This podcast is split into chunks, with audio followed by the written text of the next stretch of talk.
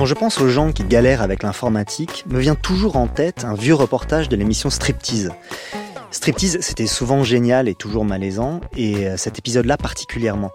Il a été diffusé en 2002 et intitulé Au pays des merveilles, les dieux de l'informatique. Titre ironique évidemment, hein. parce qu'on y voyait trois personnes essayer de se dépatouiller avec un ordinateur. Il y avait euh, un monsieur à la tête d'une petite entreprise de lavage de vitres, sa mère, édentée et quasi mutique, et puis le copain alcoolo qui squatte, clope, et c'est mieux que tout le monde. Regarde, ça y est, ça y est, c'est bon. Bon, Attends, attends.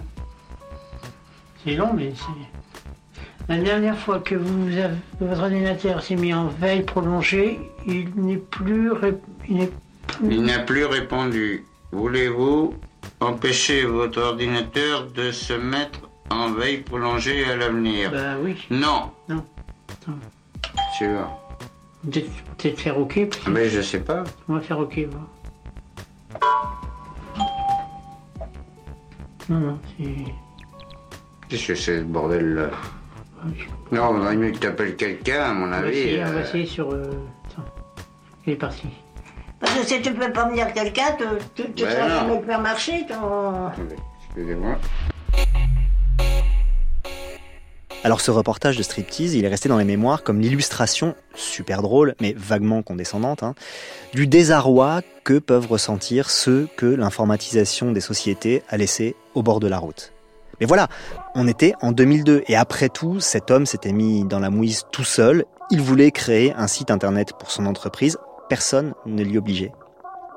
20 ans plus tard, c'est plus du tout la même histoire. Je vais pas dresser la liste des choses de la vie qui sont compliquées à faire si on n'a pas de smartphone. Mais cette numérisation à marche forcée de nos vies quotidiennes, elle me rend dingue. C'est, je trouve, une des grandes injustices du monde contemporain que le Covid a encore accru d'ailleurs.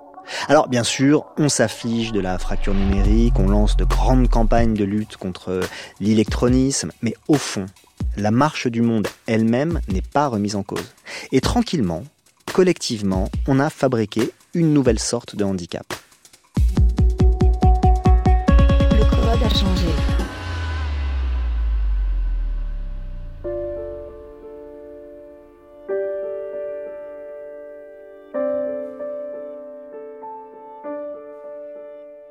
Dans ma famille, il y a un type qui s'appelle Jean-François. Il a 80 ans, mais il ne les fait pas. J'ai toujours bien aimé le regarder parce qu'il est petit, rond, avec une longue barbe. En fait, il ressemble un peu à un personnage de conte de fées.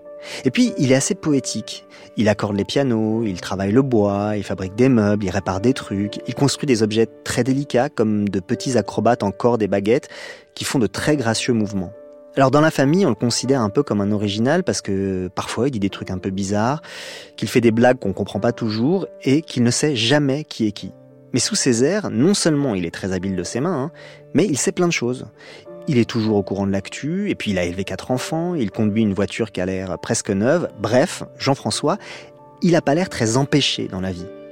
Et pourtant, il vit complètement en dehors du monde numérique, et même de l'informatique la plus basique. Et ça, je l'ai appris dernièrement au hasard d'une discussion. Alors au début, ça m'a juste fait marrer, mais ensuite, ça m'a trotté dans la tête pendant quelques mois. Et je me suis dit qu'en parler avec lui, ce serait peut-être le moyen de comprendre plein de choses. Bon, déjà, comment on peut vivre aujourd'hui sans Internet, sans smartphone? Mais ce qui m'intéresse aussi, c'est de comprendre pourquoi il vit comme ça. Manifestement, dans son cas, c'est pas un problème économique. Alors, est-ce que c'est un choix? Ou alors est-ce qu'il a décroché un moment et n'a plus été capable de raccrocher les wagons? Est-ce que ça l'angoisse? Est-ce qu'il a l'impression de comprendre encore le monde dans lequel il vit? Alors, je me suis dit que ce serait l'occasion de remplir avec de la vie, avec une vie tout au moins, les gros mots sans substance de fracture numérique ou d'électronisme, et puis il y en a d'autres. C'est avec tout ça en tête donc que je l'ai appelé et lui ai donné rendez-vous un soir de novembre, près de chez lui, dans la campagne normande. Mais lui, quand j'ai allumé mon enregistreur, il s'est un peu inquiété, il se demandait bien de quoi on allait discuter. Alors je lui ai répondu, euh, moi ce qui m'intéresse, tu vois, c'est de comprendre comment on vit aujourd'hui sans tout ça. Qu'est-ce que ça veut dire vivre sans ça? Parce que moi, j'ai jamais vécu avec ça, j'en ai pas besoin. T'en as pas besoin, t'en as vraiment pas besoin?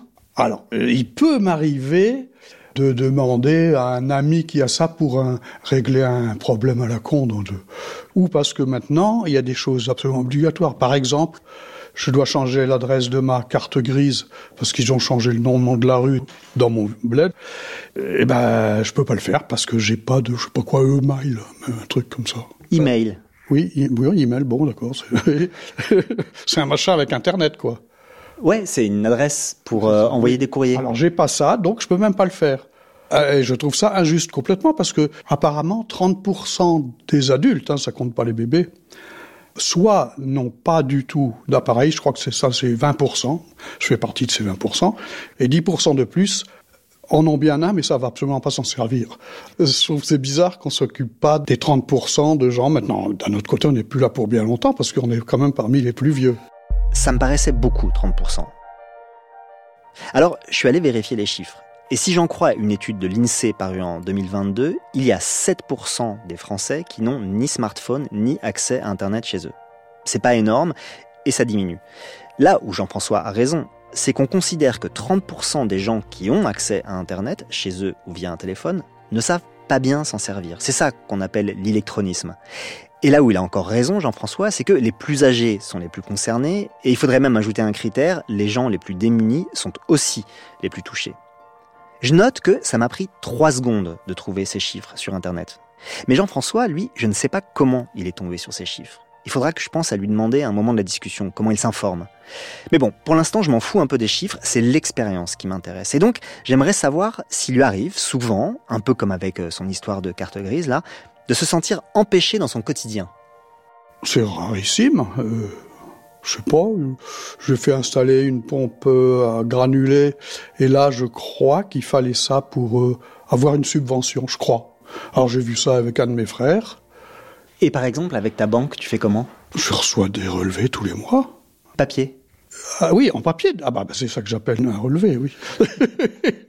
oui. Et tu fais comment, par exemple, quand tu veux faire un virement avec ta banque ou tu veux... Je fais pas. Ça m'arrive pas. Ok. Par contre, alors j'ai quand même un côté moderne. Là, j'ai fini par avoir une carte bancaire. J'en avais pas. Je l'ai depuis peut-être deux ans maintenant, qui me sert rigoureusement qu'à payer l'essence parce qu'il n'y a plus de dames dans des petites cabines pour payer en liquide.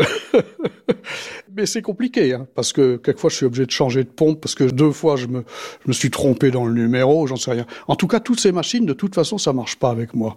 Un, le moindre parc-mètre, impossible d'avoir un papier. J'essaye de faire ce qu'ils disent, euh, ça marche pas. Bon, alors je repars avec ma voiture ailleurs. Mais ça, c'est des trucs que, ça m'arrive une fois tous les deux ans, c'est pas très grave.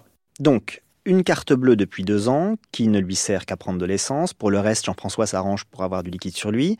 Il n'a pas d'adresse mail, pas de connexion à Internet, et euh, un simple téléphone portable. Est-ce qu'il en a un? Non, non, non, t'en es pas, non. Non, mais je vois pas pourquoi j'en ai rien.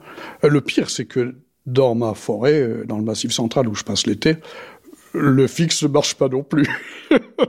ça fait pas beaucoup de téléphone, ça, en effet. Donc, quand il y est, t'es complètement injoignable. Du moins l'été dernier, oui. Alors les gens qui viennent, parce que j'ai des amis qui séjournent, eux, ils ont des portables. Il semblerait que certaines marques, ça passe, mais euh, il y en a, je crois que c'est SFR ou j'en sais rien, euh, ça passe pas. Ou alors il faut aller dans certains endroits dans la forêt, et c'est pas commode pour téléphoner, quoi. Mais t'en as jamais eu de téléphone portable? À un moment, tu m'as dit que t'en avais eu un qui... Euh, Non, Laura en a un. Ah oui, ma, ma femme a un truc euh, minuscule qui ne fera pas de photos ni rien de tout ça, mais on s'en sert pas. En fait, on n'a pas donné le numéro. On l'a donné à personne parce que on sait pas, on sait pas. J'ai jamais fait un SMS. Je sais ce que c'est qu'un SMS. J'en ai jamais fait de ma vie. c'est sûr qu'un téléphone portable dont personne n'a le numéro, c'est pas follement utile. Mais bon, manifestement, pouvoir être joint n'est pas le souci premier de Jean-François. J'aimerais quand même savoir où il est ce téléphone portable de Laura, sa femme. Il est sur la cheminée. On en sert si peu qu'on n'a même pas l'idée de le prendre sur nous. Et quelquefois, il se contorsionne sur la cheminée, il fait drôle de bruit. Alors je cours, j'appuie, je dis allô, allô, allô, puis il n'y a jamais personne au bout.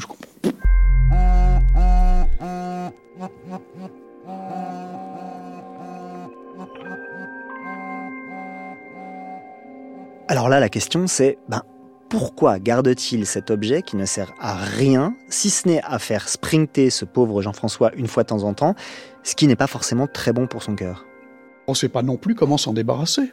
On va pas le jeter dans un puits quand même. C'est drôle ça. hein Laura et Jean-François sont encombrés par le seul objet vaguement technologique qu'ils possèdent. En même temps, l'air de rien, il pointe un truc important dont on est tous un peu victimes. Ces machines, toutes ces machines, elles entrent facilement chez nous, mais elles en sortent beaucoup plus difficilement. Qui n'a pas de tiroir rempli de vieux téléphones portables, d'ordinateurs qui ne servent plus à rien? Je sais pas bien pourquoi on garde tout ça. Parce qu'on est trop bon citoyen pour les mettre à la poubelle, mais trop paresseux pour chercher les bons lieux de recyclage? Parce qu'on veut pas jeter des objets qui contiennent des photos ou des documents qui gardent la trace de nos vies En fait, je sais pas vraiment. En tout cas, celui de Jean-François n'ira pas dans un puits. Parenthèse. Je ne sais pas pourquoi, mais le surgissement de cette image du puits m'a beaucoup plu. Un peu comme une image de conte de fées, qui lui ressemble d'ailleurs à Jean-François. Bizarrement, ça m'a fait penser à la fin de Podane, le film de Jacques Demy, quand Jean Marais et Delphine Seyrig arrivent en hélicoptère pour le mariage. L'hélicoptère des années 70 sur la pelouse du château de Conte de Fées, le portable des années 2000 dans le puits, pour moi c'est la même image. C'est la rencontre du médiéval kitsch et de la modernité déjà dépassée. Bon bref, tout ça, ça m'écarte du sujet, Jean-François et les téléphones. Comme je serais curieux de savoir ce qu'il ferait devant un smartphone, eh ben, je tente une expérience. Là, si je te montre le mien, Ouais. par exemple, Ouais. Là, il est éteint. Pour moi, c'est une télévision, ça. oui. Euh, J'ai pas de télévision non plus. Tu saurais rien faire de Ah ben non, non, non, non, là, non, je suis paralysé là-devant. Hein. paralysé. Bon, là, je suis partagé. D'un côté, je comprends Jean-François. Moi-même, qui manipule les smartphones depuis un certain temps déjà, il m'arrive d'être désemparé devant ceux que je ne connais pas. Ceux qui n'ont pas de bouton principal, par exemple. Et chaque fois que je change de smartphone, il me faut un temps d'adaptation pour être vraiment à l'aise. Donc, j'ai une forme d'empathie pour euh, Jean-François. D'un autre côté, TikTok me balance en ce moment plein de vidéos d'une famille en Asie qui a élevé un petit singe comme son enfant. Et la passion de ce petit singe, c'est de regarder sur un smartphone des vidéos d'animaux. Et alors, il a l'air de très bien se débrouiller pour lancer les vidéos, pour les choisir, pour passer de l'une à l'autre. Et donc, je pense qu'avec un peu d'entraînement, eh ben, Jean-François, il y arriverait aussi. Cela dit, plus généralement, j'aimerais savoir quelle expérience Jean-François a d'Internet. Quelquefois, je, je regarde quelqu'un qui peut d'ailleurs travailler pour moi. Mon frère, euh, par exemple, d'abord, je l'emmerde, hein. je, le, tanne parce qu'il y a un truc à faire. Il dit Ah, t'as qu'à avoir un Internet. Il vient chez moi pour passer des planches à la machine. Je lui dis quand même pas T'as qu'à avoir une machine-outil. Hein. Mais bon. Ça, j'en ai, j'ai une machine-outil. Il essaye de se dépatouiller avec mes papiers et le machin. Mais il hurle tout le temps que ça marche pas, là. alors que lui, c'est un champion du monde d'Internet. Hein. Son frère, je le connais. Il s'appelle Rémi, il est à la retraite depuis quelques années, après avoir fait toute sa carrière chez France Télécom, mais bon, je sais pas s'il est officiellement champion du monde d'Internet. Alors, trois choses dans ce que dit Jean-François. D'abord, la situation qu'il décrit, c'est-à-dire avoir besoin de quelqu'un pour faire des démarches qui ne peuvent pas ou difficilement être faites sans un ordinateur ou un accès à Internet, eh ben, elle est typique de la numérisation qu'on a vécue ces dernières années. On sait très bien à quel point ça pèse sur les gens, sur les familles, mais on fait comme si ça n'était pas un problème. Et ça, ça me fascine. Deuxième chose, Jean-François a parlé de ces machines-outils qui lui servent à passer les planches, comme il dit. Bon, il faudra qu'on y revienne parce que ça aussi, c'est un rapport à la machine. Et troisième chose, l'énervement devant l'ordinateur qui ne marche pas comme on veut. Bon, je connais ce frère de Jean-François, il a en effet une petite tendance à manifester ses agacements, mais est-ce qu'on n'est pas tous enclins à des sentiments forts face aux ordinateurs? D'ailleurs, c'est une catégorie de vidéos très populaire, et euh, j'avoue que je les aime beaucoup, c'est les gens qui massacrent leur PC. Et en particulier, j'adore celles qui montrent des employés de bureau qui pètent un câble devant les yeux éberlués de leurs collègues.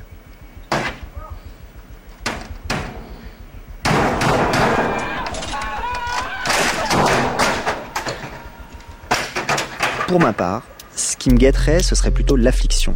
J'ai rarement envie de foutre en l'air mon ordinateur qui fait pas ce que je veux, j'ai plutôt envie de me foutre en l'air, ce qui n'est pas moins pathétique. Autant de sentiments que Jean-François ne peut pas connaître, donc, enfin en tout cas pas avec les ordinateurs. Et je lui demande s'il a quand même eu l'occasion d'en manipuler un. J'ai un, ami euh, qui- qui voulait me montrer des photos euh, euh, du Maroc qu'il avait prises, et puis il, il me faut passer ces photos, puis je trouvais que ça passait trop vite, je voulais les regarder une à une. Il me dit, bon, ben, installe-toi devant, puis tu prends, là, il y avait une souris, là, sur un petit, petit machin rectangulaire. Il me dit, quand tu veux changer, t'appuies sur la souris. J'appuie sur le machin, ça marche pas. Il dit, ah, mais non, t'as pas mis la flèche sur le truc. Ah, il y a une flèche, ah bon. Alors, il me dit, oui, il faut la mettre sur le petit carré. Alors, il me la met sur le petit carré. Je descends la souris, hop, la flèche fiche le corps à gauche. il m'a dit, allez, laisse tomber. Il s'est rassis, et puis il pose le truc sur la flèche. Il me dit, appuie maintenant. J'appuie, ça change pas. Ah ben oui, mais c'est plus sur la flèche. Enfin, c'est pas... c'est infernal. T'as déjà essayé, non Là, je relève même pas. hein. Il sait qu'évidemment j'ai essayé. Il sait très bien que je passe ma vie devant un écran. Je pense qu'il se fout un peu de moi. En attendant, ce qu'il raconte sur la souris, c'est assez intéressant. Parce qu'on a oublié à quel point ce n'est pas intuitif l'usage d'une souris. J'ai lu des papiers là récemment qui expliquent en détail l'opération cognitive que ça nécessite. Et ben c'est pas si évident que ça. hein. Donc, Jean-François a eu des interactions limitées et peu concluantes avec les ordinateurs et les smartphones. Mais ce que j'aimerais savoir, c'est ce qu'il pense du rapport des autres avec ces outils. Il paraît que beaucoup de gens sont complètement addicts à leur truc. Et je vois, pas tellement sur les ordinateurs, moi je vois pas des gens sur des ordinateurs, mais je vois des gens qui ont constamment leur téléphone en main et pour un oui, pour un non, le sortent de la poche, etc. Bon, moi je trouve que j'en ai pas besoin. Et t'as pas autre chose que tu sors de la poche? Mon mouchoir. non, mais qu'est-ce que tu veux dire par là? Tu vois sans doute que ça remplace quelque chose, l'usage du téléphone, et donc du coup, d'autres gens ont d'autres choses. Ça remplace rien, parce que je me suis jamais intéressé au progrès. Attention, il faut quand même voir que euh, quand j'ai eu fini mes études en 70, je me suis acheté une ferme euh, dans la forêt, dans le Massif central, où j'ai vécu un peu en ermite pendant des années. Et je continue encore maintenant à y aller en été et je, je cuisine au feu de bois dans la cuisinière. Il y a des tas de choses que je préfère faire comme ça. Tout ce qui est le progrès moderne, tout ce qui permet de connaître la vie en temps réel, tiens, encore un truc rigolo ça, ça m'intéresse pas du tout. Pourquoi ça te fait rire l'expression en temps réel? Parce que je dis, est-ce qu'il fait beau? Euh, Une copine qui vient quelquefois, hop, alors elle sort son téléphone pour voir quel temps il fait. Moi, je regarde par la fenêtre. Là, par contre, c'est vraiment en temps réel. Mais de savoir euh, si euh, Sarkozy est un nouveau président de la République ou un autre, euh, moi, je m'en fiche de le savoir trois jours après, c'est pas très grave. Dans l'absolu, non, évidemment, c'est pas très grave d'apprendre les choses avec quelques jours de retard, de ne pas vivre en temps réel. Mais pour moi, la question, elle se pose pas dans l'absolu, elle se pose relativement aux autres, relativement à un rythme général du monde. En 1789, les Brestois apprennent la prise de la Bastille le 20 juillet, une semaine après l'événement. Mais bon, ils l'apprennent ensemble. Ce qui est compliqué, c'est le décalage. C'est l'impression d'avoir toujours un temps de retard. Et pour savoir si c'est vraiment le cas de Jean-François, s'il est euh, en décalage avec la marche du monde autant qu'il le dit, eh ben, il faut savoir comment il s'informe. Aux informations de France Musique. Alors là, c'est pas beaucoup, hein, c'est trois minutes par jour. C'est le matin, faut se lever tôt. Et aussi, je suis abonné à l'Obs et euh, je suis en train de me désabonner à La Vie. Et j'ai aussi Science et Avenir. Mais c'est pas tellement euh, ces progrès-là qui m'intéressent, c'est plutôt les fouilles, enfin la préhistoire. Et au début, je lisais même pas ce qui concernait toutes ces machines qui, tous les deux ans, vont dix fois plus vite qu'il y a deux ans. Ça me fout la trouille même, en fait. Ah ouais, qu'est-ce qui te fout la trouille? Ben, qu'est-ce que ce sera dans, dans 50 ans? Si ça va être dix- dix fois plus et dix fois plus vite et dix fois plus d'énergie euh, tous les ans ou tous les deux ans, je sais pas où ça va. Plusieurs choses m'intéressent là-dedans. D'abord, je commence à comprendre que se joue dans la déconnexion de Jean-François un rapport au monde. Tout à l'heure, il a parlé de ses années d'ermite dans le Massif central et de son désintérêt pour le progrès. Là, il parle de peur. Quelque chose commence à se dessiner, qui est pas seulement de l'ordre d'une fatalité. Il faudra qu'on y revienne à ça. En même temps, au fur et à mesure de la discussion, eh ben, je m'aperçois que Jean-François est moins ignorant qu'il ne veut bien le dire. Là, en parlant de machines qui décuplent leur capacité tous les deux ans, il donne sa version de la loi de Moore.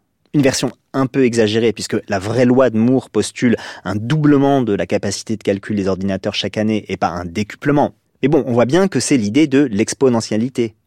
Or, tout le monde ne connaît pas la loi de Moore. Si Jean-François en a entendu parler, c'est qu'il n'est pas si mal informé que ça. Et c'est logique, hein. un flash d'infos par jour, deux hebdos chaque semaine, un mensuel de science, il y a largement de quoi être au courant des affaires du monde. Alors, je me dis qu'avec tout ça, même s'il n'a aucune pratique, il doit quand même avoir une idée de ce qu'est Internet, enfin au moins une idée théorique. Donc je lui demande ce qu'il sait du fonctionnement d'Internet. Alors je sais pas du tout comment ça marche. Je comprends pas le langage. je- Alors, par exemple, dans ma voiture, j'ai un GPS. Bon, j'arrive un petit peu pour quelques trucs à m'en servir. Je sais pas comment ça marche. Je sais pas si c'est un film à l'intérieur et comment il peut savoir tout ça. Parce que ce que je trouve ça complètement délirant. Parce que c'est assez admirable comme truc, le GPS. je dis pas que c'est pas admirable. Sauf que je suis jamais d'accord avec lui parce qu'en fait, je prends toujours des trajets que je connais. Et finalement, je le mets à tout hasard. Quelquefois, il me rend service, oui. La plupart du temps, il me, paume. Alors, je fais des kilomètres en plus, mais bon. Faire des kilomètres en plus à cause d'un GPS, franchement, c'est arrivé à tout le monde. Même des gens qui savent très bien comment ça marche et qui pensent pas qu'il y a un film à l'intérieur. Et faire quelques kilomètres en plus, ça n'est pas très grave par rapport à d'autres mésaventures. Je me souviens qu'il y a deux ou trois ans, j'étais tombé sur un article de BFM qui était titré Une fois de plus, un automobiliste suit son GPS et tombe dans le vieux port à Marseille. Bon, Déjà, en soi, c'était cocasse d'imaginer quelqu'un qui suit scrupuleusement les indications de son GPS et qui, plouf, plonge dans le vieux port. La personne s'en est sortie indemne, ce qui permet qu'on en rigole. Mais dans ce titre, une fois de plus, un automobiliste suit son GPS. Il y avait un indice laissant penser que ça n'était pas la première fois. Et de fait, dans le papier, on apprenait qu'il s'agissait du cinquième incident de ce type en cinq mois dans le vieux port c'est déjà troublant. Mais en faisant quelques recherches, je suis tombé sur un site américain qui recensait quelques cas. En mars 2012, un groupe d'étudiants japonais engage sa voiture dans une baie en Australie et se retrouve coincé par les eaux. À Seattle, en 2011, une femme noie sa Mercedes dans un marais. En 2009, dans l'Utah, une femme fait ce que lui demande Google Maps, elle s'engage à contresens sur une autoroute à quatre voies et elle provoque un accident. En 2007, une Anglaise, pour la même raison, plonge sa Mercedes dans une rivière et un Allemand se prend un arbre. Bon, Évidemment, rapporté au nombre de gens qui utilisent le GPS chaque jour dans le monde, c'est complètement anecdotique. Mais ça permet quand même de relativiser l'impression que Jean-François a d'être nul, de ne rien y comprendre. Voilà, la crédulité à l'égard de ce que nous dit la machine, c'est un travers bien partagé. Et quelques kilomètres en plus, c'est un prix bien modeste que nous payons tous. Mais bon, restons dans la voiture parce que celle de Jean-François est pas mal, je l'ai déjà dit, je l'ai vu arriver avec euh, quelques instants avant qu'on se mette à discuter et ça m'a étonné qu'il ait une voiture aussi moderne. Alors je lui fais la remarque, eh ben lui, il voit plutôt ça comme une galère. Pour euh, changer l'heure de l'auto, j'en suis incapable. Je tape sur les boutons, je crois, je fais menu parce que Rémi me gueulait tout le temps dessus. Mais fais menu, fais menu. Je dis bon, bon, faut faire menu. Je fais menu. Pour lui, c'est évident. Appuie là sur le truc. Ah bon, bon, j'appuie.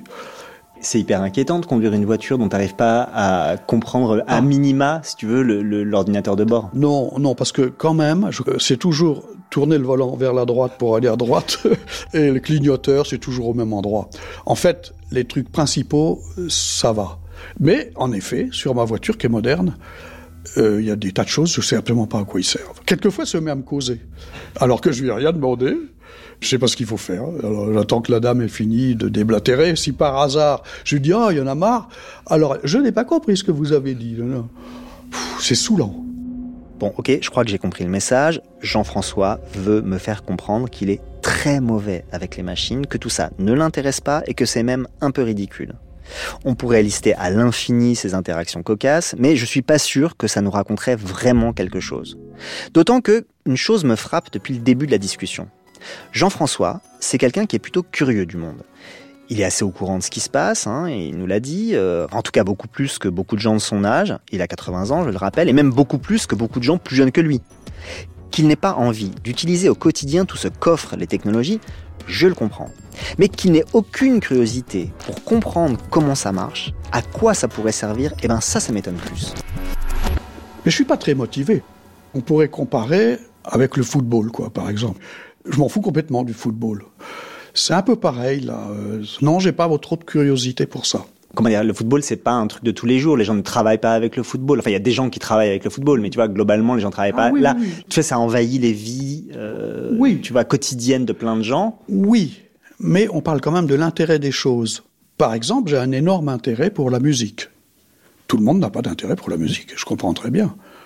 Eh ben non, euh, pour euh, ce genre de progrès, on voit pas où ça va. La musique non plus, du reste, on voit pas où ça va, mais peu, importe. Ça fait moins de dégâts, je crois. Euh, non, j'ai pas d'intérêt pour ça. Il a raison. On n'est pas obligé d'avoir de l'intérêt pour ça. Je ne peux pas le contredire là-dessus. Même si son analogie avec le foot me blesse, puisque j'adore le foot aussi. Mais ce qui m'intrigue, c'est comment se fabriquent ses intérêts, justement. Dans son cas, quand le progrès dont il parlait tout à l'heure a-t-il cessé de l'intéresser? Est-ce que dès l'enfance, et contrairement à la plupart des petits garçons, il ne s'intéressait déjà pas du tout aux machines, en plus de pas s'intéresser au foot? Ou alors est-ce que c'est venu plus tard? Est-ce qu'il a décroché un jour et a fini par avoir pris tellement de retard que c'était trop dur de raccrocher? Il n'y a pas de début, il n'y a pas de début à ça. Il y a surtout... Parce que toi, je crois que tu t'imagines que c'est un choix. Ça a l'air d'être impossible que ce soit pas un choix. C'est pas du tout un choix, c'est un non-choix. C'est plutôt que ça ne m'intéresse pas. Et peut-être que j'ai tort. En effet, il y a des moments où ce serait peut-être plus astucieux que j'ai un truc comme ça. Mais maintenant, je m'aperçois que c'est trop tard. Je suis tellement bené vis-à-vis de tous ces trucs-là que c'est pas, même pas la peine que j'essaye. De la porte. Le code a changé. Oui, donc il y a un désintérêt, et puis quand ça pourrait être utile, il est trop tard. On est largué, la fracture est irréparable. Mais je soupçonne Jean-François d'être un peu de mauvaise volonté. Je lui demande pas de devenir geek, hein, mais il me semble que pour arriver à un usage satisfaisant de quelques outils numériques de base, étant donné qu'il a quand même les ressources pour ça, hein, à tout point de vue, je pense pas que ça lui demanderait un effort dingue. J'ai trop d'occupations, faut que je fasse la cuisine, faut que je travaille, il faut que je fasse les courses et tout. Je ne vois pas comment quelqu'un peut être trois heures par jour devant un écran. Et par exemple, faire les courses. Aujourd'hui, tu fais les courses euh, très facilement en ligne, c'est-à-dire que tu vois, tu, tu... Pourquoi? Bah, Pour gagner du temps, pour par exemple euh, faire plus de travail du bois, qui est quand même plus intéressant que faire les courses. Et alors les gens, ils m'envoient ma livre de beurre et Par exemple, ouais. Bon, bon, non, bah, je suis capable d'aller la chercher quand même. Là, là, je trouve que c'est une fausse question parce que les courses, au contraire, ça promène un peu. Je les fais tôt le matin à l'ouverture du magasin, justement pour pas que ça bousille ma matinée. Mais je suis très content de discuter avec les caissières. euh, Ça aussi, ça compte. C'est-à-dire, qu'est-ce que tu appelles ça? D'avoir des contacts humains. Alors, c'est pareil. Euh, Je tombe sur le téléphone sur une, sur une fausse dame. D'ailleurs, je suis tout le temps à dire, est-ce que vous êtes une vraie dame? Et quelquefois, c'est oui. Je dis, ah, chic, je vais pouvoir m'expliquer. Parce que sinon, si je tapais machin, tapais truc, quelque chose, j'y arrive pas. Et je laisse tomber parce que j'arrive pas au bout de ce que je veux. Eh bien, je sais pas comment vous faites, vous autres. Bon, je pense qu'on galère de la même manière que toi. Oh bon, non, certainement pas. Oui, vous êtes plus patient. Je sais pas. C'est étonnant, cette manière dont Jean-François a recours à ce vous. Is war as Je sais pas très bien ce qu'il entend par vous. Est-ce que c'est vous, les plus jeunes que lui? Peut-être, mais je pense pas. Moi, je pense que c'est vous, ceux qui vivent avec ça, ceux qui utilisent une carte bleue, un ordinateur, un smartphone, comme s'ils les avaient toujours utilisés. Et alors, c'est significatif hein, si c'est ça. Ça veut dire que la fracture numérique est comme doublée par une sorte de fracture sociale. Pas au point de ne plus pouvoir se parler, évidemment, mais quand même, dès qu'il y a du nous et du vous, il faut y regarder de plus près. C'est jamais anodin. Alors, puisqu'on en est à parler du social, parlons-en vraiment. Jean-François a eu quatre enfants, qui sont tous adultes maintenant et qui ne vivent donc plus chez lui. Je serais curieux de savoir comment il communique avec eux. Ben, s'ils sont là, je leur parle. S'ils sont pas là, eh ben, le téléphone, j'ai un téléphone euh, fixe. Oui, mais c'est compliqué de te joindre parce que t'es pas, pas beaucoup chez toi. Ah, euh, t'es gonflé.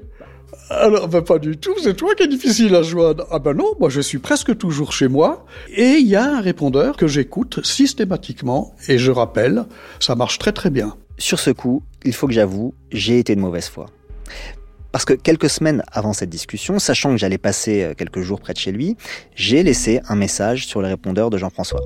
C'est vrai, il m'a rappelé, et c'est vrai aussi, non seulement je n'ai pas pris ses appels, mais en plus je n'ai pas écouté les messages qu'il a laissés sur mon portable. Et donc, oui, c'est encore vrai, avec ses vieux engins, il a été plus rapide et plus disponible que moi, je confesse. Mais bon, il y a aussi un truc qu'il ne sait pas, et qui fait que ma remarque est moins mauvaise foi qu'il ne le pense. Avant de pouvoir laisser un message sur le répondeur de sa ligne fixe, j'ai essayé pendant une semaine de l'appeler et ça sonnait constamment occupé. Et ça c'est un truc qu'on a presque oublié, hein, les lignes qui sonnent occupées. Eh ben voilà, ça existe encore les lignes qui sonnent occupées. Et au bout d'un moment, c'est hyper agaçant. Mais Jean-François, lui, il a l'explication. Alors là, t'es tombé à un moment où carrément je suis parti dix jours euh, à l'autre bout de la France. Ah ouais Qu'est-ce que c'est? Pas, ça doit être Ah bon Oh, c'est un petit bonhomme. Et alors, par hasard, t'as pas eu de chance, un des téléphones était resté décroché. Alors t'as même pas pu mettre de message. Ah oui, d'accord. Pendant qu'on a été interrompu par l'enfant qui a fait irruption dans la pièce, je me disais que ne pas pouvoir joindre quelqu'un juste parce qu'il n'est pas chez lui, eh ben ça, c'est une autre situation qu'on ne connaît plus. Une situation qu'on a complètement oubliée et qui nous paraît aujourd'hui incongrue. Pour Jean-François, c'est une situation normale. Bon, donc si je résume, avec sa ligne fixe et son répondeur comme moyen d'être relié à distance aux autres, il se trouve pareil. C'est sûr que par rapport au nombre de canaux par lesquels je suis relié potentiellement à des gens à distance, ça me paraît vraiment pas grand-chose. Si je veux m'adresser à quelqu'un qui a à peu près les mêmes outils et plateformes que moi, je peux l'appeler au téléphone, je peux lui écrire un texto ou un message sur WhatsApp, mais je peux tout autant euh, faire des vocaux. hein. Je peux aussi envoyer un mail, je peux lui parler par chat s'il est connecté, je peux envoyer un DM sur X ou sur Instagram ou utiliser Messenger, Euh, je pourrais utiliser Slack aussi, mais bon, ça c'est pour le boulot seulement, Enfin, et puis j'en oublie quoi. Alors évidemment, c'est absurde. C'est beaucoup trop. Même si chaque canal a ses spécificités, je suis pas certain qu'on en ait besoin autant.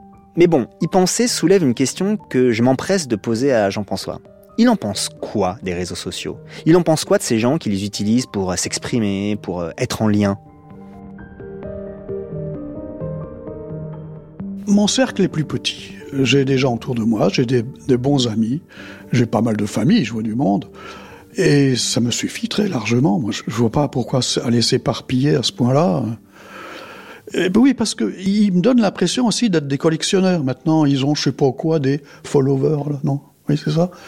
Des millions d'amis. Ça me rappelle un sketch des, des faces de bouc. Oui. Tu l'avais pas vu, ce sketch? Ah bon, bon, bon. Et tu l'as vu où? Un de mes frangins me l'avait montré sur sa télévision. Je suis allé retrouver ce sketch. Il date un peu, c'est un duo comique qui s'appelle Les Baudins, deux types qui jouent l'un une vieille dame et l'autre euh, son fils.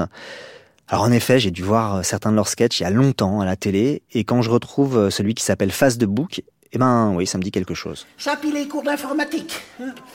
Parce que vous, vous avez des cours de- d'ordinateur Ah oui, deux fois par semaine, un petit jeune qui vient là. Ah, ouais. Ouais. Et vous apprenez quoi Bah, à surfer. hein. Eh, J'ai bien vu hier. euh, Non, mais à surfer, c'est sur le net. Hein À, à surfer sur le net, à chatter dans la mécène, à faire de l'imoule dans le Dailymotion pour transfigurer du YouTube sans risquer de bugger sur Google. Hein pour, euh, pour c'est- Moment que tu- Pour, pour se servir de QuickTime en PDF sans bousiller ton OpenOffice quand tu lances un buzz sur ton mur de face de bouc. Hein? Alors, mais attends, mais c'est- quoi ce charabia là? Tu connais pas face de bouc Attends, c'est- qui ça? Mais c'est puis face de bouc, c'est personne, c'est un machin international, tout le monde parle que de ça. Ah, j'ai jamais entendu parler de ça, moi. Il connaît pas face de bouc. Mais quand même, face de bouc, oh, comment je vais t'expliquer ça, moi, face de bouc, face de bouc. Si, tu te rappelles du grand banquet qu'on organise tous les ans sur la place de l'église pour la fête de la Saint-Jean? Ouais. Bon, tout le monde est là, réuni, ça discute, ça rigole, ça boit des canons au son de l'accordéon. Hein? On était 700 la dernière fois. Non, oh non, plus que ça, parce qu'il y avait 700 entrecôtes, puis il en a manqué sur la fin. Enfin, il y avait du monde. Et ben, face de bouc, c'est exactement pareil. C'est une réunion d'amis. Sauf qu'il n'y a pas d'entrecôte, pas d'accordéon, rien à boire, et tu connais aucun de tes amis. Voilà, face de bouc. Bah, c'est- pourtant vrai. Et tu veux. Euh, je me demande bien pourquoi ça fait marrer Jean-François. Parce que, d'après ce qu'il me raconte depuis tout à l'heure, ça doit pas lui évoquer grand-chose Facebook. Alors, c'est quelque chose parce que il y a de ça maintenant peut-être 15 ans. Tout fier, euh, ma fille euh, cad- cadette me dit ah, papa regarde t'es sur face de boucle. Je dis que c'est que ce truc là alors elle me montre son téléphone il y avait une photo de moi avec des yeux c'était des balles de ping-pong à la place je crois et trois seins Je dis, ah, mais tu m'effaces ça immédiatement, je veux absolument pas apparaître sur ces machins-là. Ah, mais non, non, c'est amusant. Je dis, non, non, non, non, j'ai vu dans des articles, c'est pas si amusant que ça. Je ne veux pas apparaître là-dessus. Il a fallu apparemment deux ans pour qu'ils arrivent à me gommer. C'est incroyable.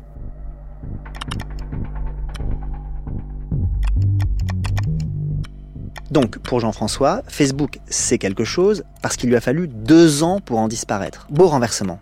Et en plus, je me dis un truc. Jean-François n'a sans doute aucune trace numérique. Qui, aujourd'hui, n'a aucune trace numérique? Pas grand monde. Hein. Ça relève de l'exploit. N'empêche que ça m'intrigue ça. Pourquoi a-t-il autant insisté pour ne pas apparaître sur Facebook? Lui qui s'en fout de pas mal de choses, eh ben je trouve son insistance un peu bizarre. Alors, je lui demande de m'expliquer. Mon monde n'est pas là-dedans. Il est dans les vrais contacts avec toi, un micro interposé. On peut se voir rigoler et c'est plus intéressant. Oui, donc sa motivation, c'est pas d'échapper à la surveillance. Hein. Elle est d'un autre ordre. J'aime bien l'expression qu'il emploie. Mon monde n'est pas là-dedans.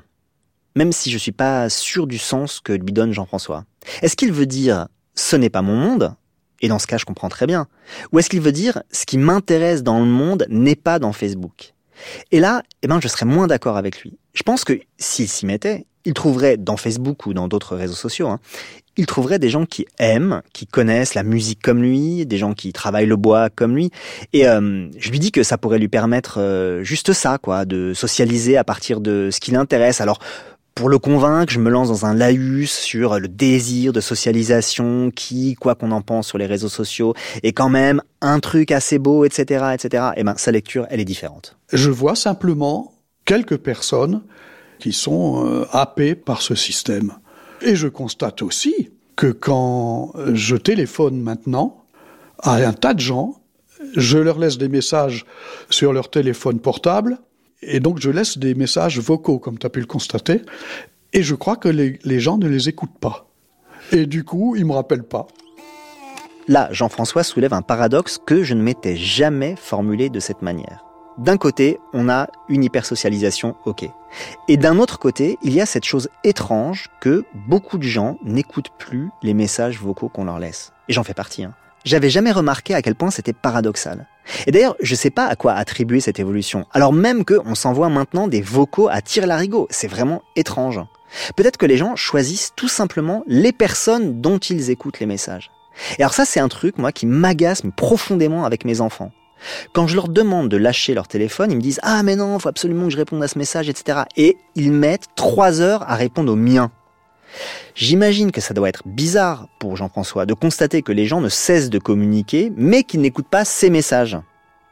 Et je lui demande s'il y a d'autres comportements qui lui semblent étranges chez les autres. Alors là, il se lance dans une histoire dont je ne vois pas tout de suite où elle mène, mais bon, finalement, elle mène quelque part.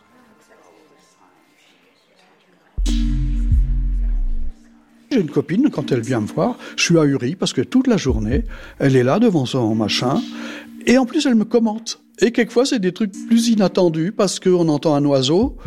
Et elle me dit c'est quoi comme oiseau? Puis bon, je suis pas très connaisseur là-dedans. Alors avec son appareil, elle le fait écouter et elle me dit c'est un rossignol ou un machin comme ça. Son téléphone entend le, bruit des oiseaux et peut dire ce que c'est. Alors je sais pas s'il se trompe ou non, mais en fait, il supporte plus les gens de ne pas savoir. Par exemple, je fais un mot croisé. Ma sœur Marie, je lui donne une photocopie de, c'est pas moi qui, j'ai pas de photocopieuse, mais elle le fait parce qu'elle fait le même. Et comme ça, on peut en discuter après des définitions. Et elle me dit, ah oui, mais sans Internet, euh, c'est normal que tu pas pu terminer ce mot croisé, parce que, oui, je, m'en fous complètement de pas le terminer. Hein. J'ai pas le même matériau, j'ai trois dictionnaires que j'adore compulser, et tant pis s'il y a un mot que je trouve pas. Et même ça me déçoit un peu qu'elle puisse dicter une définition à son téléphone et qu'il lui donne la réponse. Moi, ça m'inquiète, ça, moi.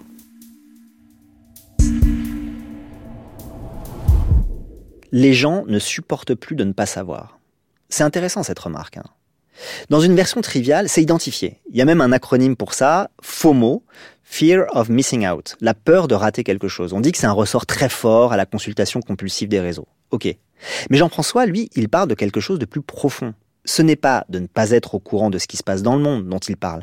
Il parle pas d'infos, Lui, il parle de savoir, de connaissance, du fait que Internet met à disposition en quelques clics une grande partie des savoirs du monde. Lui, manifestement, il trouve inquiétant qu'on ne supporte plus de ne pas savoir. Est-ce que c'est vrai d'ailleurs qu'on supporte plus de pas savoir? Est-ce que c'est si inquiétant que ça? La première chose que ça m'évoque, c'est un entretien que Tristan Garcia a donné dans le super podcast que Richard Gaeté fait pour Arte Radio et qui s'appelle Bookmakers. C'est un podcast dans lequel il interroge longuement, Richard Gaeté, des écrivains sur leur méthode de travail, etc. Et Tristan Garcia, c'est un des intellectuels les plus intéressants aujourd'hui en France. Il a une petite quarantaine d'années. En plus d'écrire des textes de fiction assez passionnants, il a entrepris une œuvre philosophique de très haute volée. Et c'est dingue qu'un type aussi jeune soit capable d'une telle amplitude de pensée. Eh ben, dans Bookmakers, on comprend un peu pourquoi.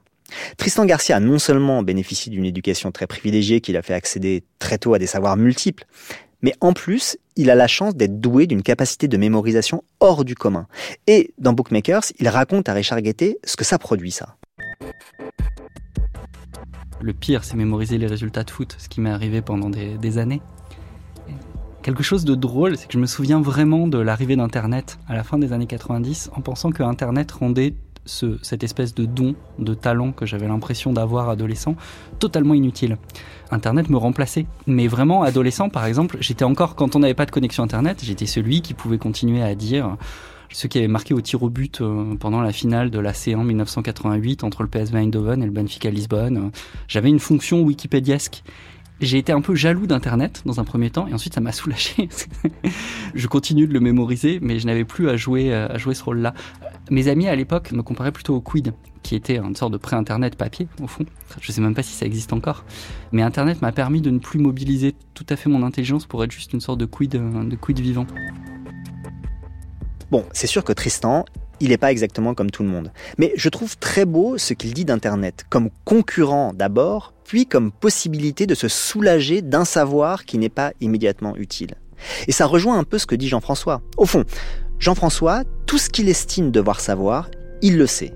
Il a le savoir dont il a besoin, qui lui est utile. Donc, il voit pas bien l'intérêt d'avoir quelque chose qui lui permet d'accéder immédiatement à un savoir qui lui est pas utile. On peut voir ça comme un manque de curiosité, c'est vrai qu'il y a quelque chose d'étrange dans le renoncement à avoir accès au savoir qu'Internet rend disponible. Mais on peut aussi y voir une forme de sagesse. Après tout, à quoi il nous sert tout ce savoir d'Internet? Est-ce qu'on a besoin de tout ça? Est-ce qu'on l'utilise vraiment? Est-ce que le prix à payer n'est pas trop élevé? Bon, moi, j'aurais tendance à penser que non. Et que même si je n'en utilise au quotidien qu'une infime partie, je trouve cette disponibilité du savoir merveilleuse. Mais je dois reconnaître que pour quelques connaissances que j'y trouve, je vois un nombre incalculable de vidéos débiles et d'infos dont, au fond, j'ai vraiment rien à foutre. Bref, du point de vue de l'éthique personnelle, la question que pose Jean-François, elle mérite d'être posée. Une chose me frappe aussi dans ce qu'il dit, c'est l'inquiétude dont il fait part à la fin. Tout ça l'inquiète. Et pourtant, il n'a pas l'air de faire beaucoup d'efforts pour comprendre. Alors je lui fais la remarque, sous ses airs débonnaires et détachés, il y a pas mal de choses qui l'inquiètent finalement. Mais ça, toi, ça t'inquiète pas Ah si. Ah bon Ah bah non mais moi je suis pas du tout, euh, je dis pas du tout que c'est merveilleux etc. Mais simplement ça m'intéresse de savoir comment ça marche. Ça que tu vois quand je vois un truc qui apparaît et que je vois que ça occupe, que ça pose problème etc. Bah du coup je vais voir, je l'essaie, je regarde, j'essaie de comprendre pourquoi ça pose problème etc. c'est ça. C'est ton métier hein. ouais c'est vrai. Parfois je l'oublie. J'oublie que dans les questions que me pose la situation de Jean-François, et son attitude aussi, il y a un tropisme professionnel. Moi, je suis payé pour comprendre ce qui se passe et nous arrive, pas lui. En même temps, je me demande si ce ne sont pas les deux faces d'une même angoisse face à ce qui se passe. Jean-François, il se tient éloigné de ce qui pose problème et il va travailler son bois. Moi, je plonge dans les trucs et j'essaie de comprendre. Du coup, ça m'intéresse de savoir comment lui, il perçoit de loin ces choses justement angoissantes. Par exemple, l'IA. Il a forcément lu des articles sur l'intelligence artificielle. Alors je serais curieux de savoir ce qu'il en retient. Comme modèle, on avait des photos truquées, euh, le, pape avec une moumoute blanche, là, par exemple. C'est l'intelligence artificielle qui a fait ça. Est-ce qu'il y a vraiment besoin de dépenser tellement d'énergie pour faire des photos truquées qu'on sait faire depuis que les frères Lumière existent? C'est assez étonnant, quoi. Alors, j'ai vu d'autres articles rigolos, euh, quand on leur fait faire de la poésie, des trucs comme ça. Bon. Je trouve pas ça très convaincant, mais c'est ahurissant de pouvoir faire ça. Mais à quoi ça sert? Ça me paraît d'une vanité incroyable. Mais euh, c'est des histoires de pognon. Apparemment, ceux qui inventent ça sont richissimes. Euh, je sais plus les noms, il y a Musk, je sais plus quoi, c'est peut-être pas lui d'ailleurs, c'est un autre, enfin bon. C'est des batailles, on voit que c'est la société de consommation. C'est grave, je trouve, oui. Moi, évidemment, je trouve ça plus intéressant que ça, l'intelligence artificielle, et beaucoup plus vaste en termes de questionnement. Et je me dis d'ailleurs que si Jean-François en pense ça à travers ce qu'il lit dans la presse et entend à la radio, c'est que nous, les journalistes, on fait sans doute assez mal notre boulot. Mais bon, c'est une autre question. Enchaînons. Tout à l'heure, Jean-François a dit qu'il s'intéressait à la musique. C'est un euphémisme. Parce que je l'ai vu accorder un piano tout en disant évidemment qu'il n'y connaissait rien, alors qu'il m'expliquait des trucs hyper compliqués sur les tonalités, les différentes manières d'accorder un piano, bref, il y touche en musique beaucoup plus qu'il ne le concède. Alors, bah, je suis curieux de savoir comment il écoute la musique. Le France Musique. J'ai une radio à la maison. C'est tout. T'as pas de lecteur de disques euh, T'as pas Non, j'en ai rien. Non, rien. J'avais autrefois des, des cassettes, mais j'en ai plus. Et quand par exemple il y a un, morceau de musique que tu entends qui te plaît, t'as pas envie de, je sais pas, le réécouter, ah, l'acheter? Alors voilà, c'est ça aussi. J'ai pas envie de posséder. Euh, je me contente de très peu et je crois que c'est plutôt une sorte de philosophie qui date justement du début de ma vie d'ermite. Posséder, c'est une manière un peu euh, méchante de dire euh, l'envie que tu peux avoir de réécouter un morceau. Parce que tu vois, quand tu entends un truc, t'es mm. pas sûr de pouvoir l'entendre avant, mm. le réentendre avant des dizaines d'années, tu vois. Oui, et eh ben, et eh ben non. Et même, j'ai des compositeurs préférés, il y a des œuvres qui me bouleversent, mais je n'ai jamais écouté des trucs en boucle, hein, jamais. Je préfère attendre et c'est des bonnes surprises quand ça revient. Dans ma journée, j'écoute beaucoup de choses qui me bouleversent, oui. Qui t'arrivent comme ça Bon, à force d'en entendre, je connais beaucoup de choses. Mais j'adore justement découvrir des œuvres que je ne connais pas. Il y en a quand même beaucoup, rien que en musique contemporaine, ils s'en créent tout le temps. Hmm. Donc euh, je suis rassasié de musique et je crois que c'est pour ça que je ne suis pas encore complètement fou.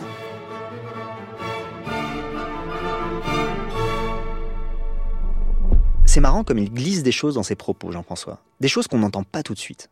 Par exemple, là, quand je lui demande s'il n'a pas envie de pouvoir réécouter un morceau qu'il aime quand il veut, et qu'il répond qu'il n'a pas envie de posséder. C'est intéressant parce que on rapproche assez rarement la culture de l'idée de possession. D'ordinaire, on ne considère pas que les gens qui ont une belle bibliothèque ou alors euh, des playlists immenses sont animés par un désir de possession. Or, Jean-François, lui, il fait ce rapprochement. Et son propre désir de dépossession, il va jusqu'à ne pas posséder de musique. Donc, de se laisser simplement aller au flux de la radio. C'est un bel hommage à la radio de flux, ça. Hein. Moi, j'ai beau faire du podcast, je continue à aimer la radio qu'on allume sans toujours savoir ce sur quoi on va tomber. Avec la dose de déception, mais aussi de découvertes merveilleuses que ça suppose. Le podcast, c'est exactement l'inverse. Ça a plein d'avantages, évidemment, mais beaucoup des avantages du podcast sont corrélés au fait qu'on choisit, on s'abonne, on télécharge, bref, qu'on constitue des collections. C'est vrai. Et j'avais jamais envisagé le podcast sous l'angle de la propriété. Autre chose intéressante dans ce que dit Jean-François, on peut se constituer une culture autrement que par la collection, sans rien posséder, juste par l'accueil de ce qui arrive. Ça paraît évident, hein, et ça a peut-être longtemps été le cas, mais je suis pas sûr que ce soit encore beaucoup le cas aujourd'hui. Voilà, ça c'est pour la musique. Mais l'image alors Jean-François n'a pas d'ordinateur, il n'a pas non plus de télévision, il l'a dit. Est-ce qu'il va au cinéma par exemple? Non, non, je ne vais pas au cinéma.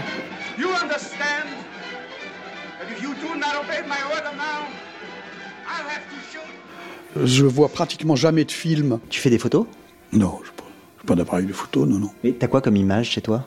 Très très peu. Il y a un banquier qui a photographié de, mes deux filles aînées, alors j'ai une photo d'elle. Laura dessine, alors il y a des œuvres d'elle au mur. il y a beaucoup de miroirs, tiens, c'est intéressant, et des images. Alors ça, c'est peut-être ce que je trouve de plus dingue dans ce que raconte Jean-François depuis le début de nos discussions. En fait, les seules images animées qu'il voit chez lui, ce sont des reflets dans un miroir. Alors, si je passe sur l'intérêt psychanalytique que ça représente, mais encore une fois, je soupçonne Jean-François de m'avoir tendu une perche trop facile, alors je ne la saisis pas, eh ben c'est hallucinant. Je me rends compte en l'écoutant du nombre incalculable d'images dont je suis abreuvé. Celles qui m'arrivent dans les réseaux sociaux, celles que je vais chercher, les séries et les films que je regarde, les photos que je prends ou qu'on me montre. Quand je pense au rôle que ces images tiennent dans la construction de mon réel, j'ai du mal à concevoir ce que ça peut être d'en voir aussi peu. Alors je fouille. Jean-François a eu une formation artistique. Il fait de très beaux objets en bois et même des sortes de fresques en bouchons de bouteilles de vin. Il m'en a montré des photos, sur papier évidemment. C'est pas possible qu'il ait pas de rapport à l'image. Bon, par exemple, il y a quand même les photos des magazines. Justement, je les regarde beaucoup. On peut rester longtemps devant une image. Même, j'ai essayé de dévisager tous les, une fille devant une foule, Mélenchon devant qui cause et tous les autres, et puis dévisager chaque personne, voir euh, comment ils sont, savoir quelque chose d'eux, puis je sais rien. en écoutant Jean-François, je me demande si j'ai encore ce rapport à l'image. Est-ce que je rêvasse encore devant une photo de magazine? Pourtant, je l'ai beaucoup fait quand j'étais enfant. Hein. Par exemple, devant la collection de Paris Match qu'il y avait chez mes grands-parents et que j'ai feuilleté mais ad nauseam pendant des journées entières. Je suis pas sûr que je le fasse encore. Sans doute par manque de temps, parce que je m'ennuie moins aussi, mais peut-être parce que je suis gavé d'images et que euh, j'en ai toujours à disposition. D'ailleurs, ça me fait penser à des passages des romans de Jane Austen où les héros, hommes ou femmes, hein, chérissent la seule image qu'ils ont de leur amant ou de leur maîtresse. Un portrait en général tout petit qui tient dans un médaillon et ils passent des heures à le regarder. Eh ben ouais, ça c'est sûr, ça a changé. Alors, je voudrais revenir quand même sur une chose que Jean-François a dite très vite tout à l'heure. Il a parlé des machines qu'il utilisait pour son travail. Autant que je puisse en juger, hein, il les maîtrise très bien, ces machines. Alors qu'il n'arrête pas de dire qu'il est incapable de manipuler un vieux téléphone portable, un ordinateur ou une télé. Donc je lui demande quelle différence il fait entre l'informatique et ses machines à lui. Faire tourner une scie, c'est quelque chose de plus simple. Il y a un moteur. Il y a le mystère de l'électricité là-dedans, d'accord. Mais euh, t'en es plus proche, oui. Et disons un rabot à main, alors là, c'est encore plus simple parce que c'est juste une lame dans un bout de bois et tu la passes sur la planche, quoi. Hmm. Non, mais en fait, ce qui est marrant, c'est que dans tout ce que tu racontes, c'est que tout ce que tu utilises, tu le comprends. Oui, dans ce que je travaille, évidemment. Bah, c'est à ma hauteur. Hein. Mais il y a des tas de choses que je comprends pas. Hein. Déjà, euh, pourquoi on est là? Alors, c'est sûr que si dans la compréhension du monde on fait entrer la métaphysique, on est tous face aux mêmes incompréhensions. Le code a changé. De la porte. Mais bon, si on se limite à la relation aux outils, il y a une grande différence entre Jean-François et moi. Quand je dis moi, c'est euh, en fait une grande partie des gens, je crois. Moi, je travaille au quotidien avec des outils que je ne comprends pas. Enfin, en tout cas, pas en profondeur. Je sais à peu près comment fonctionne un ordinateur, mais je serais incapable de le démonter, incapable de changer une pièce ou même de le programmer. Pas comme Jean-François avec ses outils. Ça me fait penser à ce que Matthew Crawford racontait dans Éloge du carburateur. Lui, Matthew Crawford, qui a longtemps enseigné euh, les sciences et techniques, il expliquait ce qu'on perdait en utilisant au quotidien des machines dont on est incapable de comprendre le fonctionnement. Non seulement parce que le software atteint des degrés de sophistication immenses, hein, mais aussi parce que le hardware est très perfectionné, extrêmement miniaturisé. Pour Crawford, on se prive d'un rapport au monde et on est victime d'une forme d'impuissance. D'autant qu'on ne démonte même plus qu'on pourrait démonter. Et là, je m'aperçois, en écoutant Jean-François, que lui, il est finalement dans une position de puissance largement supérieure à la mienne. À part sa voiture, il sait comment marchent les outils dont il se sert chaque jour. Et peut-être que c'est ça, sa ligne. S'il y a plein de trucs dont il n'est pas curieux, dont il se fout même, il a quand même une sorte de volonté de maîtrise. Il ne supporte pas de ne pas comprendre ce qui l'entoure directement. Je lui soumets cette hypothèse. Alors j'aime comprendre en effet la, logique des choses, comment marche un bouton électrique, ou bien je sais pas. La jugeote, je trouve ça intéressant, oui. Et en effet, il n'y a peut-être pas tant que ça de jugeote dans ces appareils. Ça, ça m'a fait beaucoup réfléchir. Et là, l'air de rien, Jean-François, il me retourne comme un gant. Parce que tout à l'heure, je lui reprochais implicitement de ne pas s'intéresser au monde numérique, de ne pas faire preuve d'une grande curiosité et de ne pas chercher à comprendre. Et là, ce qu'il me dit, c'est que ce qu'il aime dans la technique, eh ben c'est tout le contraire, c'est de comprendre, c'est la jugeote. Et lui, il n'en voit pas dans les outils informatiques. Mais alors, comment est-ce qu'il peut dire un truc pareil? Eh ben, je crois que je saisis. Il ne dit pas qu'il n'y a pas d'intelligence dans ces outils, ce serait absurde. Mais c'est vrai que si on n'est pas codeur, si on n'est pas un peu bidouilleur, si on n'est pas un peu hacker, on a, comme le dénonçait Crawford, un rapport à ces machines qui est très consommateur. Alors quand même, pour justifier qu'elles nous soient inaccessibles, ces machines euh, informatiques contemporaines, j'explique à Jean-François que bah, elles le sont même parfois pour les gens qui les programment. Que l'IA aujourd'hui produit des résultats que les chercheurs eux-mêmes ont du mal à s'expliquer, qu'il y a des émergences, comme on le dit dans le jargon, des choses inattendues qui surgissent d'elles, des choses inouïes. Et ça, c'est le produit précisément de leur complexité et de leur sophistication. Eh ben, on peut pas attendre ça d'un rabot, par exemple. C'est intéressant ce que tu dis là, mais enfin, euh, la vie depuis le début, euh, c'est complètement inouï. hein. Tout est inouï, le moindre caillou est inouï, quoi. Je trouve. Pas faux. C'est vrai que la vie, c'est sans doute plus beau, plus divers et plus admirable qu'une IA. Mais bon, c'est pas nous, les humains, qui sommes responsables de la vie. Le caillou était là avant nous et il le sera sans doute après. Donc, voilà, lui, Jean-François, s'est construit un monde matériel qu'il maîtrise, un monde dont il sait comment il marche. Et eu égard au fait qu'il n'arrête pas de dire que les technologies numériques l'inquiètent, je pense qu'il s'est construit ce monde en grande partie pour se rassurer. Je lui soumets donc cette nouvelle hypothèse. Oui, je préfère. Et je suis un peu perdu si, si j'y comprends plus rien, quoi. Hmm.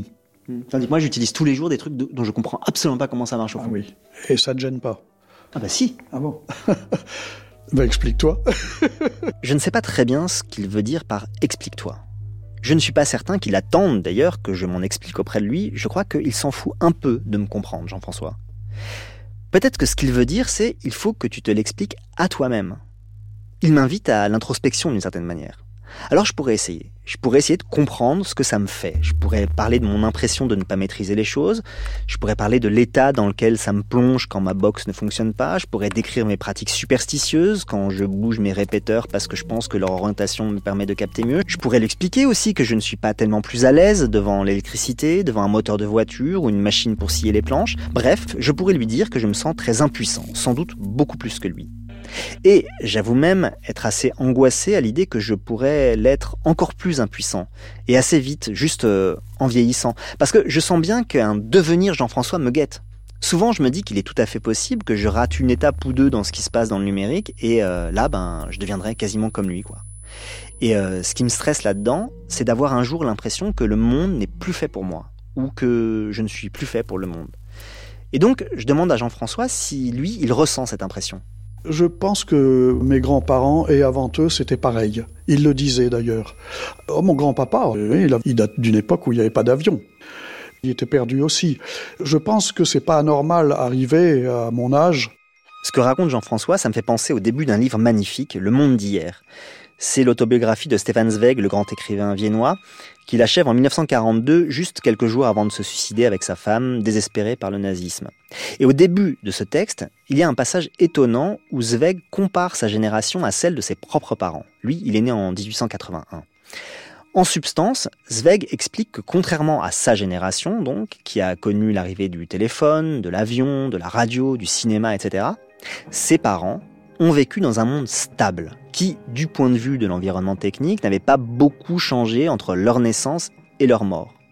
Et lui, Zweig, il dit ça pour expliquer qu'il a vécu dans une période exaltante mais éprouvante.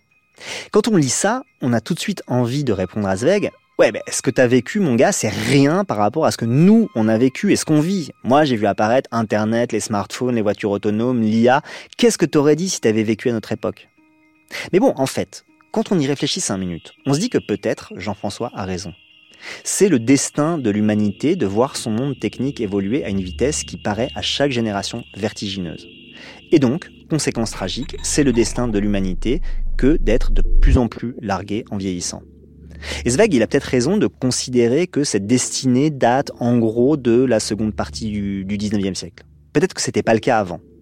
Enfin, est-ce que c'est si vrai que ça? Je me demande si, dans l'histoire, il n'y a pas eu d'autres moments où le monde a changé hyper vite. Même si une innovation se répandait forcément moins vite, hein, ChatGPT a été utilisé par des dizaines de millions de personnes en quelques semaines, et on estime d'ailleurs que c'est l'adoption la plus rapide pour une technologie nouvelle. Bon, même si une innovation se répandait sans doute moins vite auparavant, eh ben ça pouvait quand même être assez rapide. Parce que je me souviens d'en avoir discuté avec l'anthropologue et historienne de l'écriture Clarisse Ehrenschmidt. On parlait tous les deux de la naissance de l'écriture dans le monde sumérien, il y a en gros 5000 ans. Les Sumériens se sont mis à codifier les signes par lesquels ils notaient et comptabilisaient les stocks à disposition. On ne sait pas très bien si c'était de bétail, les récoltes, les biens, mais on sait qu'ils se sont mis à les inscrire, à se mettre d'accord sur euh, des systèmes d'inscription qui permettraient de mémoriser et de partager les quantités et la nature des stocks. Bref, ils se sont mis à écrire. Bon, c'est évidemment une évolution majeure de l'histoire de l'humanité. Moi, bêtement, je pensais que ça avait pris des générations pour que ce système d'écriture se répande dans la société sumérienne. Et ma Clarisse, elle a été outrée par ma question. Ah non, non, non, c'est de 10 ans, ça, Ah oui oui, Non. 20, 15 ans, oui, ça va vite. Mais ils sont intelligents, hein, très. 10 ou 15 ans pour passer de l'écriture des nombres à celle des mots. C'est hyper rapide. Et même s'il a sans doute fallu un peu de temps pour étendre le vocabulaire, pour pas écrire seulement les denrées, mais aussi euh, d'autres choses de la vie, et puis des idées, des sentiments, c'est quand même une évolution super rapide. Et on imagine bien ce que ça a dû bouleverser dans le quotidien de ces sociétés, de se mettre à écrire. Enfin, ça a dû changer la façon d'échanger, ça a dû euh, changer les lois, et même les hiérarchies sociales, hein, entre ceux qui maîtrisaient l'écriture et ceux qui la maîtrisaient pas. Bon, bref, en termes d'évolution, ça paraît encore plus dingue que ce qu'on vit nous. Et ça s'est passé en 10-15 ans, il y a 5000 ans. Bon, tout ce détour pour dire que certes, on vit une période de vitesse, mais que ça n'est pas la seule. Et que les moments d'accélération, pour le dire un peu comme Armut Rossa, sont aussi des moments d'inquiétude. Parce qu'on ne sait pas trop où ça va, comme le dit souvent Jean-François. Mais on y va vite. Bon, comme la nuit est tombée, comme euh, les enfants commencent à avoir faim, je demande à Jean-François si sa résistance ne vient pas de là d'une inquiétude envers des changements à venir dont ils n'arrivent pas bien à voir vers quoi ils vont. Ah, mais je suis tout à fait, tout à fait d'accord avec toi, oui, oui. Ah, mais oui, oui, oui, oui, oui. C'est, c'est ça que je veux dire quand je dis que ça m'inquiète. Bon, ça m'inquiète pas moi personnellement. Dans 40 ans, je serai plus là, hein. Vu que j'en ai 80. Mais oui, mais oui, il y a lieu de s'inquiéter pour la planète, hein, de toute façon. Pas que sur ce plan-là. Ouais. Comment s'en sortir? C'est bon comme fin, ça. Et voilà. Cette dernière phrase me fait dire qu'il a peut-être un peu cabotiné, Jean-François. Mais bon, c'est pas grave. Même si j'ai bien conscience qu'il ne représente que lui, que son expérience ne recouvre absolument pas tout ce qui fait l'expérience de la fracture numérique ou de l'électronisme, il m'a fait réfléchir, comme une sorte de miroir tendu à nos propres usages. Parce que sa vie, à plein d'égards, c'est la vie qu'on avait tous il n'y a pas si longtemps. Et aujourd'hui, elle nous paraît étrange. Elle nous paraît si étrange qu'on consacre une heure à se demander pourquoi il la vit. C'est peut-être ça le plus bizarre de cette histoire. Merci à Jean-François pour le temps et la confiance accordée. À la prise de son, c'était Guillaume Roux. Au mixage, Basile Bocquer et Cédric Diallo. Réalisation, Fabrice Lègle. C'était Le Code à changer, un podcast original de France Inter.